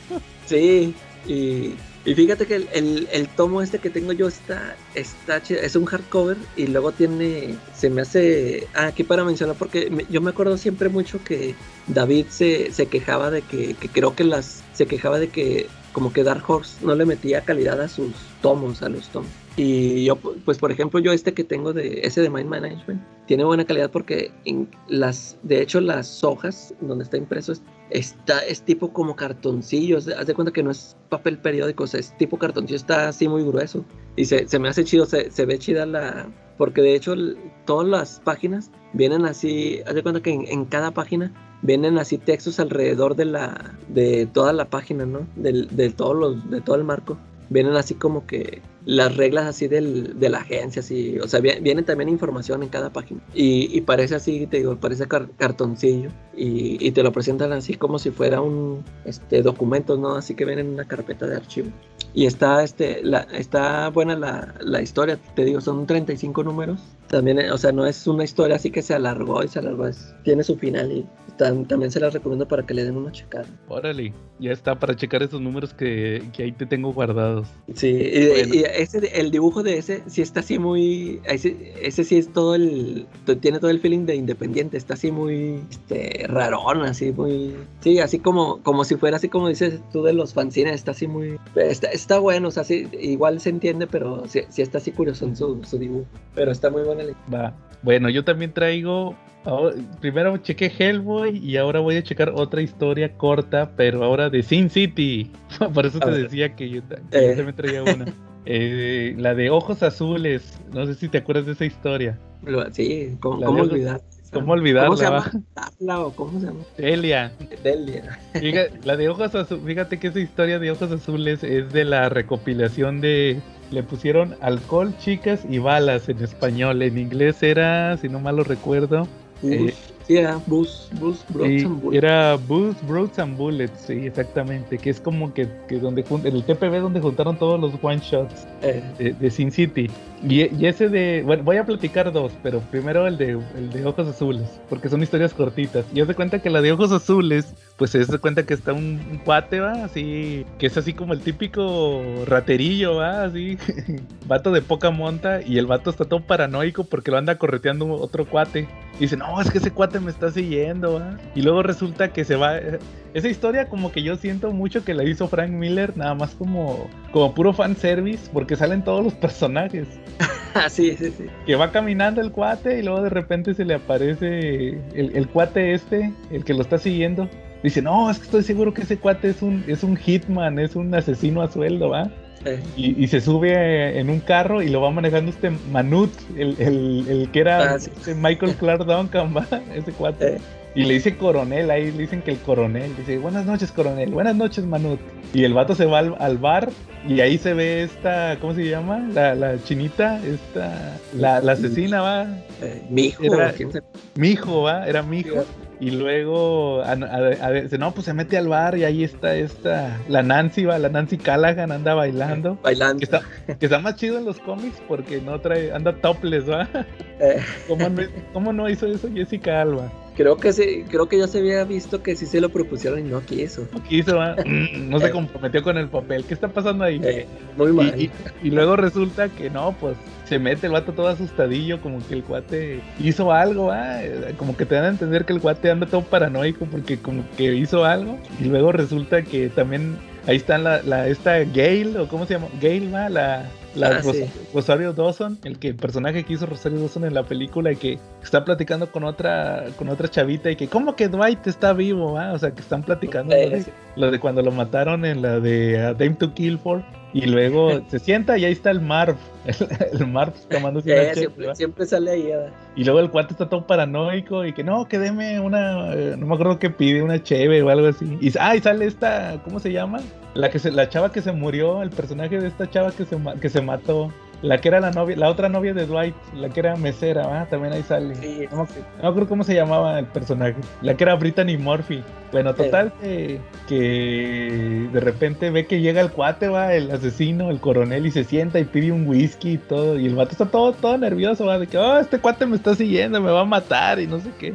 Y de repente se le aparece una chava acá, que, que Delia, no, que Delia, ¿qué estás haciendo aquí? Y, le dice la chava, no, pues, pero, o sea, ni te la crees porque está bien buena. Y le dice, perdóname y no sé qué. Y vuelve conmigo, Jim, se llamaba Jim el cuate. Jim, vuelve conmigo y perdóname, yo sé que me abandonaste porque no te, no, no te merezco y no sé qué. Y, y todos, y el Marp se, la, se queda de que no manches, esta chava bien buena, le está rogando este cuate, va, todo muy, mugroso. y ya el vato le dice, no, Delia, no te abandoné porque porque no fueras buena, sino que porque yo estoy metido en malos pasos y luego, no, no, que perdóname, va, y se, y se va, y se van, y el, y el, el Marp todavía hasta le dice, oh, este cuate no va a ocupar, como se va a entretener con esta chava, no va a ocupar la cheve, va, y, se vuela la cheve que estaba tomando, va. No, pues ya se, se la lleva, se la lleva como que a un hotel, ¿no? Y ahí se la echa, y luego ya le, le, dice la chava, de, la nada va, le dice la Delia. Ah, porque le decía, no, que vente y dime cómo, como tú me decías y no sé qué. Acuérdate, ¿te acuerdas cómo me decías? Y le decía, sí, ojos azules. Le decía ojos azules. Y pues ahí la peculiaridad es que a la chava le, le dibujan los ojos azules y el vestido azul va, y es en blanco y negro todo, va. Y luego ya se la echa en el hotel y todo, y luego ya le dice la chava, no, lo que pasa es que ese cuate que te estaba persiguiendo es, sí es un asesino a sueldo, ¿ah? pero nomás que quiero que, después de que me abandonaste y me dejaste, como que da a entender que, que la metí en una broncota a esta chava. Y se me casé con un cuate y el cuate me golpeaba y un día me enojé y lo maté. Y, resultó que soy muy buena asesinando, entonces me uní al, al, gremio de asesinos. ¿Y qué crees? Que esta es mi graduación y mi graduación es asesinar a alguien que yo haya amado, ¿va? Y lo mata el cuate, ¿va? Lo mata y luego ya llega el coronel, este cuate, el, asesino a sueldo, y ya le dice, no, pues ya te graduaste, ya estás lista y te tengo tu primer encargo, este, ¿cuál va a ser tu nombre código de asesino? Ah? Y la chava le dice, no, mi, nombre código va a ser Ojos Azules. Y ahí queda, ¿va? Y luego todavía la, usaron en otros one shots. Hay, y hay uno donde resulta que, se equivoca de carro, o sea, se sube como que ah, va a la carretera y luego resulta que se hace la víctima así de que, no, que ocupa aventón y se sube al, carro de un vato y resulta que el vato había matado a su esposa, pero, pero ella pensaba que era otra, o sea, ella andaba buscando a otro cuate que traía otro, el carro, un carro igual pero dio por casualidad con ese cuate que había matado a su esposa. Y al final le dice el coronel, eh, ah, te equivocaste.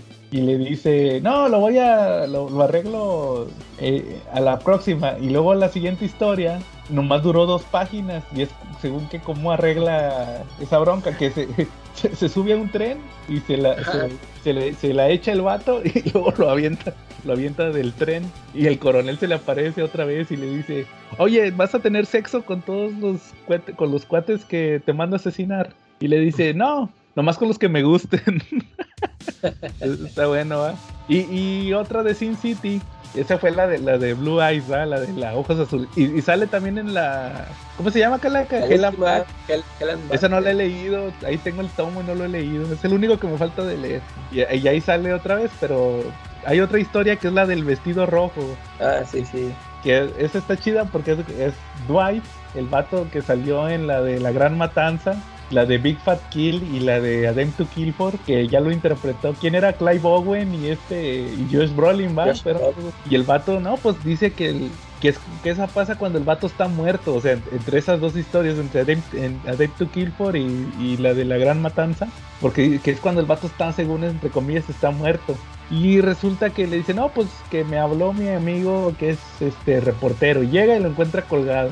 Y encuentra otro vato muerto ahí en el baño. Y ya lo estaba esperando otro cuate para matarlo. Nada más que lo, se, da cuenta, no, que aquí atrás está típico monólogo de Frank Miller, ¿va? De que no, este güey que cree que no lo noté que está detrás de la puerta, ¿va? Pero no, soy más rápido, ¿va?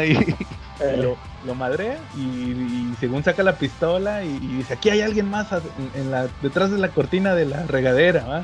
Y se encuentra otra chava acá bien buenota y trae un vestido rojo y como es este en blanco y negro, pues ahí sí pintan el vestido rojo. De hecho la portada del tomo del CPB es la chava con el vestido rojo. Y luego no, pues ya se salen porque otro cuatro les empieza a tirar balazos desde afuera. Se salen y le dice, no, ¿cómo te llamas? Y la chava le dice, me llamo Mary y se empieza a burlar, o sea, que se empieza, dice, me llamo Mary y se empieza a reír. Dice, no, esta chava me está echando mentiras porque se empezó a reír cuando dijo que se llamaba Mary. Y luego ya le, le dice, ¿quién eres? Y dice, no, pues que soy, soy una prostituta y me encontré a tu amigo y de repente pues nos empezaron a atacar, ¿va? Y luego resulta que no, pues ya se van y luego los otros cuates los empiezan a corretear en... Que, que de hecho son dos asesinos que salen en todo Sin City, ¿no? Eh, esos dos. Eh, son otros dos cuates y luego ya van a dar a la granja, a la granja que sale en la de, en la de Marv, en la primera historia, la granja donde estaba Kevin, el que era este, ¿cómo se llamaba? El Aya Wood. Y luego ya este, no, pues ahí se arman los madrazos, pero antes, antes de que se armen los madrazos, este, la chava le dice, no, vente para acá y se dan unos besotes, ¿va? Se dan unos besotes la chava con el, con el Dwight y luego le dice, no, este, eh, no, que, no, mira, no te preocupes, este, yo te entiendo que te asustaste, entonces por eso te me aferraste y me, me besaste acá bien apasionada, ¿va? Entonces, este, no, no te preocupes, aparte tú, yo, yo me imagino que estás casada, ¿verdad? Y le dice la chavita, no, no estoy casada, pero estoy comprometida. Y le dice, no, este, no, al cabo que no te preocupes, al cabo que tu prometido no se va a enterar. Y le dice, no, ya se enteró. Por eso me da un chorro de risa, ¿va? Cuando, cuando ya le hice la historia, ya te da un chorro de risa. Y luego el vato está, no, que es que esta chava, que no le puedo quitar los ojos de encima. Y, y, es de esas mujeres que no sé qué acá. O sea, el vato está bien prendido con ella, ¿va? Y luego ya pues se madrea a los, a los dos cuates y los mata. Y la chava le decía, le decía, no los mates, no los mates. Y pues los mata de un plomazo. Eh, y luego ya dice, ya se acaba la historia así bien, como que el final es bien así, ¿va? De que nomás, ah, pues ya los mató, ¿va? ¿A poco ya los mató? Ya se acabó la historia. Y ya, ya al final dice, dice el Dwight, va, otra vez con monólogo, dice, no, dice, ya después me enteré que pues que mi amigo, el reportero, andaba, como que los, los mandó este, ¿cómo se llamaba? Rourke, Era eh. dice que porque el, reporte, el reportero andaba armando un artículo sobre toda la corrupción en la ciudad y el vato que estaba muerto en el baño era un era un este que era como un investigador privado y que él estaba ayudando entonces los mandaron matar a los dos Y luego dice, y, al final dice, no, ¿y qué creen? Que después, este, unos días después, recibí eh, un paquete de Mary y lo abre y es el vestido. Y dice, no, pues sí era, resulta que la chava sí era p entre comillas, porque dice que no, pues, ¿qué creen? Pues ella se quería casar, ella se iba a casar y lo ponen con, con entre comillas. Pero se espantó, entonces este, se fue y se fue a un bar y encontró a estos dos cuates en un bar y se les pegó como que se desesperó, pero dice, no, pero ¿qué creen? Ya le está pidiendo perdón a su, a su esposo y pues como que su esposo lo está comprendiendo y, ahí te da la revelación de la historia que resulta que, que la chavita se iba a hacer monja. y se espantó y como que quiso vivir la vida loca una última vez antes de dar los hábitos, ¿va? Y se metió ahí, se vio metida en la broncota acá con, con el Dwight y con los asesinos. Entonces resulta que al final era monja. su esposo era Dios.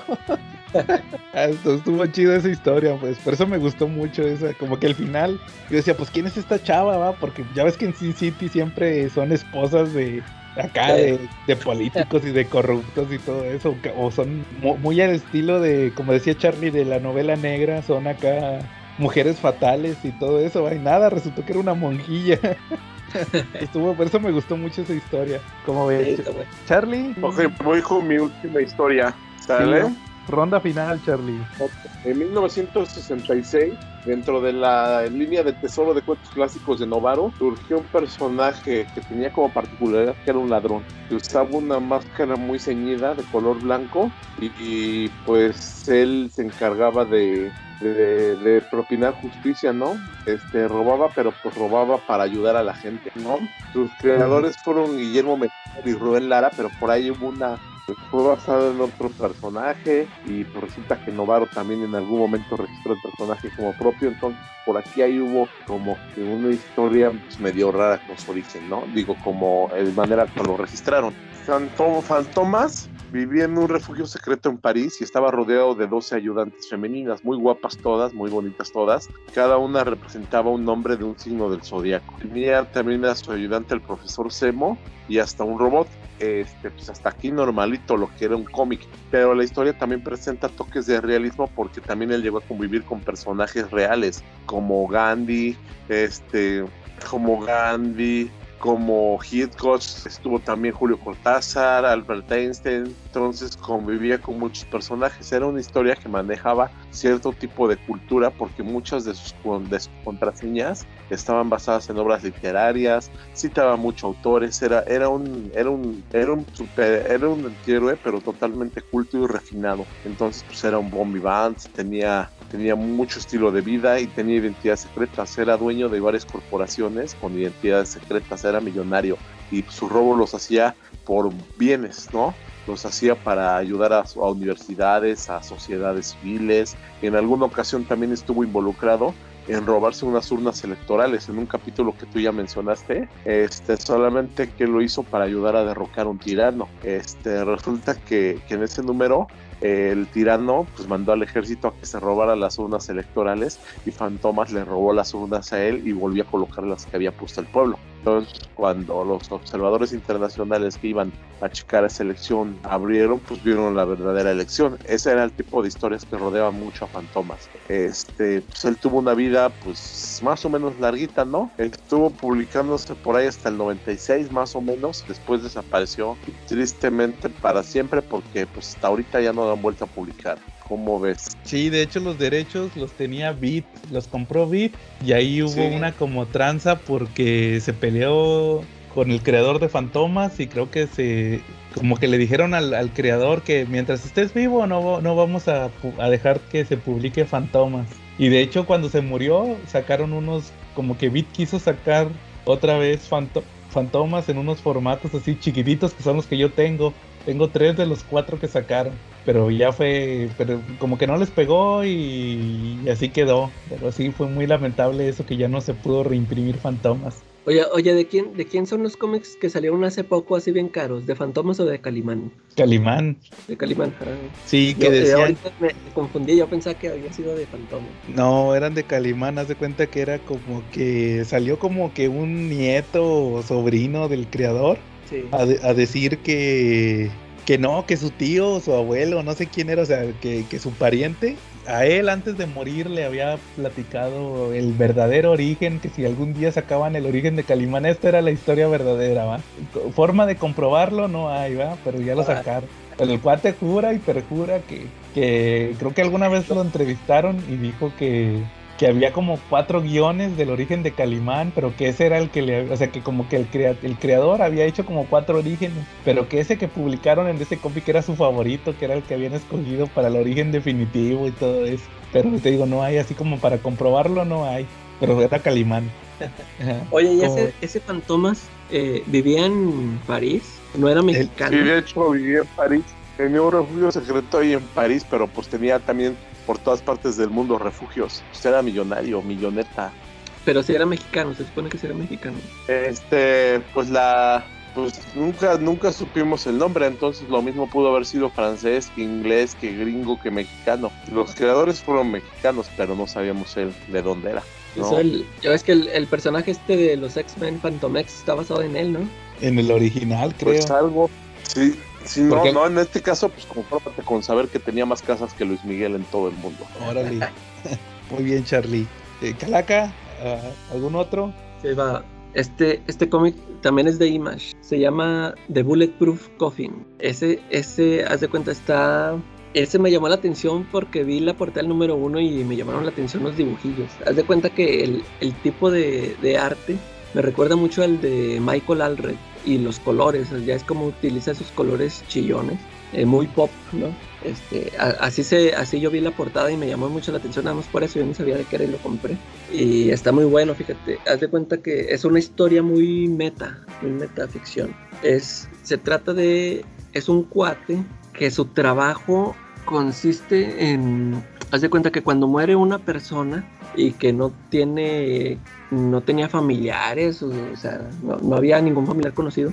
Él se muere y hace de cuenta que es una agencia que se dedica a recoger todas sus cosas de, su casa, eh, a limpiarla, sacar todas sus cosas y pues no sé, pues para tirarlas porque no, o sea, no hay ni a quién dárselas ni nada. Total que estos recolectores en, en una casa que van a hacer el trabajo, eh, entre todo lo que hay ahí se encuentran unos cómics y haz de cuenta que uno dice, ah, órale, estos cómics yo los leía de, chavito, no, pues me los voy a llevar, ya eran para tirarlos y se los llevan. Y este, ah, pues total que los empieza a leer y bueno, ahí te van explicando, este, de hecho, yo, yo lo tengo en TPB y haz de cuenta que cuando inicia el TPB viene así como un viene una introducción donde te según eso te cuentan que la historia de, de esos autores que hacían estos cómics eh, que están desaparecidos. Haz de cuenta que que ellos, ellos publicaron sus cómics, haz de cuenta que te explican como si fuera eh, la época dorada, ¿no? De que ellos, ellos publicaron esos cómics que fueron muy famosos y luego este, eh, una, una compañía de cómics que se llama The Big Two, una clara referencia ya a DC y.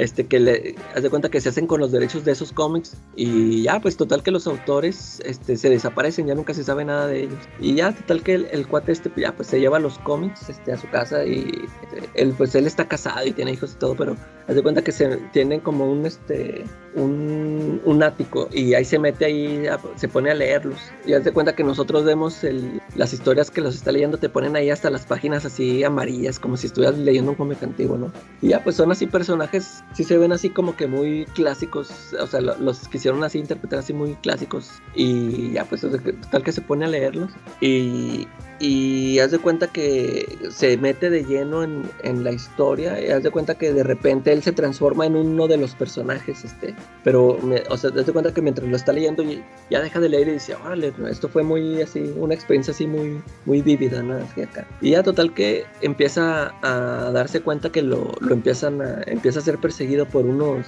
así como como unos hombres de negro. Y total que estos, estos personajes este, siempre los ponen ahí en blanco y negro, pero se supone que siempre son, este, andan vestidos de negro, pero este, resaltan ahí porque pues todo el cómic es a color y nada más ellos están en blanco y negro. Ya pues Total que en una de esas que llega al, al, ático a leer más cómics, haz de cuenta que están ahí los personajes de los cómics y, y le dicen, no, este, necesitamos tu ayuda, que porque toda nuestra vida depende de ello y que no sé qué.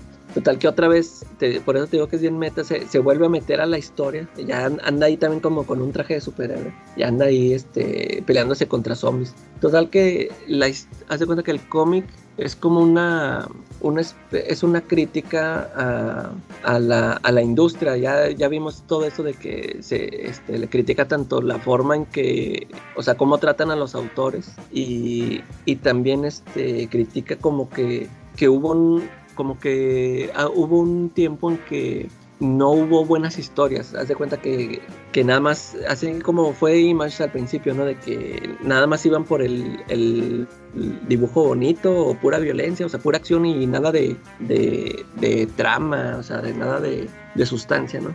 Y, y haz de cuenta que al, eh, está muy entretenido todo eso que te digo cuando de los personajes que tiene que ver ahí. Total que al final este, resulta algo así como el, Animal Man de Morrison, que se topan con los autores. Haz de cuenta que al final, eh, estos, estos autores que, que, te mencionan ahí que desaparecieron, este, son los, los verdaderos autores del cómic. Y, y, al final se encuentra con ellos también. Y, eh, está así muy interesante, sí se, sí se los recomiendo. Y de hecho el, el final me gusta mucho, el, eh, el, mero, mero final. O sea, hay una página, ahí, ahí si, se animan a leerla, a ver qué, qué, les parece ese final. Creo que después de eso sacó otra, fue, fue una miniserie esta, fueron nada más seis números. Y, a mí este, este, me gustó mucho la historia la sierra, todo. Y, y yo supe por ahí que volvió a sacar otra miniserie, nada más que esa no la he leído.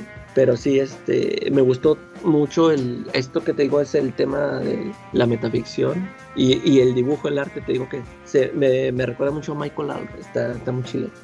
Eso, me llamó la atención por eso de que dijiste de, de Animal Man, que ahí se le aparecía al Morrison y todo. sí, bueno. Va. Bueno, muy bien. Yo la última que traigo, curiosamente, la considero, aparte de que de las mejores historias independientes, también es la mejor, para mí es la mejor historia de Star Wars en cómic. La publicó Dark Horse en los noventas, es la de Imperio Carmesí, Crimson Empire. Y, pero ¿y, que fue una serie larga o...? No, fue una miniserie de seis, de seis números. Me parece que fueron seis números. Ya después sacaron más miniseries, pero como que tengo entendido que yo no, ni siquiera las he leído porque dicen que ya no están tan chidas, pero la primera se me hace buenísima. Haz de cuenta que son, es el resumen podría decirse que es la historia de los guardias del emperador en Star Wars. No sé, tú que no eres tan fan, que no sé si los ubicas, unos que están de rojo. Eh, sí, sí. Unos que están así siempre siendo guardia, que con túnicas rojas. Haz de cuenta que la historia es eh, lo que es el, único detalle que yo le podría encontrar es que tiene retro, tiene continuidad con otros cómics, pero ahí te explican todo, entonces ahí no es tan complicado. Haz de cuenta que te explican que hubo otra historia en Dark Horse, de hecho fue el primer cómic que sacó Dark Horse de, de Star Wars, que es el de Dark Empire. Es una historia donde el emperador, que lo habían matado en las películas viejitas, eh, revive en forma de clones. O sea, era como un espíritu y se metía cuerpos de clonados de él. Y en esa historia de Dark Empire, eh, Luke Skywalker se hace del lado oscuro, se hace como que su aprendiz y todo eso. Entonces al final resulta que en la, en la serie fallan los clones, empiezan a fallarle los cuerpos. Y en esta de Crimson Empire te explican que hubo como una especie de consejo entre, entre todos los generales y todo eso, como que empezó a haber una conspiración para ellos quedar al mando. Entre ellos había uno de esos guardias. Entonces le pagaron, le pagaron a un le pagaron a, uno de los científicos que estaban encargados de los cuerpos clonados que que pues ahí que les metieran ahí para que se para que para que empezaran a fallar. Entonces resulta que, que después agarran al científico ya cuando pasa todo este tema del cómic ese de Dark Empire agarraron al científico y lo hicieron que confesara. Y uno de los guardias que si era guardia leal escuchó la confesión del escuchó la confesión del de ese del científico y fue y les fue a decir a todos los guardias. Haz de cuenta que esos guardias rojos son como que la élite, los mejores soldados, por eso son los guardias personales, porque son guardias personales, son como guardaespaldas. Y se fue al planeta donde tenían la base, los, ahí tenían a los mejores guerreros. Pero resulta que, pues, este consejo de como de generales se dio cuenta de que, ¿qué creen? Que, que, que uno de los guardias escuchó y ya le fue a decir a, a los otros guardias. Pues no, pues se, avientan todos los soldados con todos los ejércitos y arman la matanza ahí en el, en, en el planeta de los guardias, de la Guardia Imperial, los y nada más sobrevive uno. Entonces ese, guardia anda prófugo.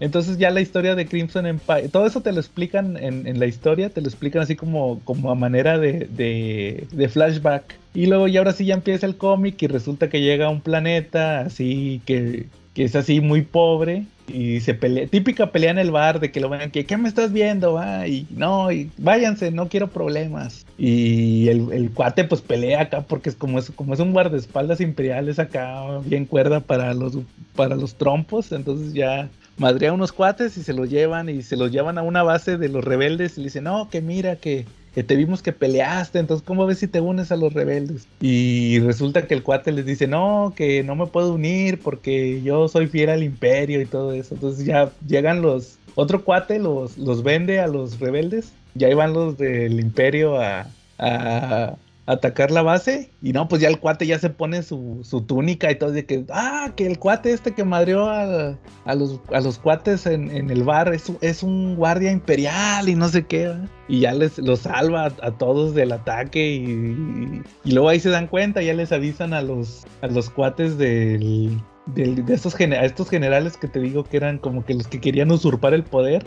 No, que creen que el guardia que sobrevivió ahí está en el planeta tal. No, pues ahí va, ahí va el otro, el, guardia malo, el que te digo que organizó todo. No, que, hay que capturarlo y todo. Entonces, este, no, pues se arman los trompos. Y el chiste es que al final, la, la batalla final es entre los dos, eh, entre el guardia imperial bueno y el guardia imperial malo pero los dos se conocían de, los dos entrenaron juntos. Pero lo, interesante de esta historia, no, o sea, porque así como que te la platiqué, pues como que está muy sencilla. Te ponen un chorro de flashbacks y ahí te explican cómo, cómo desde el principio, cómo, cómo pasó este, este, cómo entrenaron, porque pues nadie, o sea, en las películas viejitas tú nomás veías que ahí estaban dos guardias así parados, ¿va? No te decía nada de, oye, estos cuates, ¿qué onda? No, no te decía nada. Y el protagonista, el, guardia imperial, trae una cicatriz así que le cruza toda la cara, así como una cortadota. Una que es más como una quemada. Y, ahí en los flashbacks te explican que no, pues que, esos cuates empiezan como soldados y empiezan a reclutar a los, mejores soldados, los reclutan para, la Guardia Imperial y los llevan al planeta este a entrenar y empiezan a no, pues empiezan a entrenar y primero eran bien cuates todos y luego llega Darth Vader, no llega el emperador y luego ya llega Darth Vader y no, pues el Darth Vader dice, este, no, que denme a su mejor, em, a su mejor estudiante. Y ya el, cuate que los entrenaba le dice, no, pues ese es él, aquí está mi mejor estudiante, pero estos otros dos que es el guardia, el protagonista y el otro el malo. Dice, estos dos, este, pues hay más o menos, casi están a su nivel, pero este otro es mi mejor estudiante. No, pues así, y empiezan a pelear así como un entrenamiento. Y el Darth Vader lo, lo mata así, sin batallar, va. O sea, que según que el, el, guardia más fuerte, el Darth Vader ni batalló y lo mató. Y les dice el Darth Vader, nomás acuérdense que si este es el mejor, significa que ninguno de ustedes sirve para cuidar al emperador y tienen que estar, que dar su vida y no sé qué, y ya se van.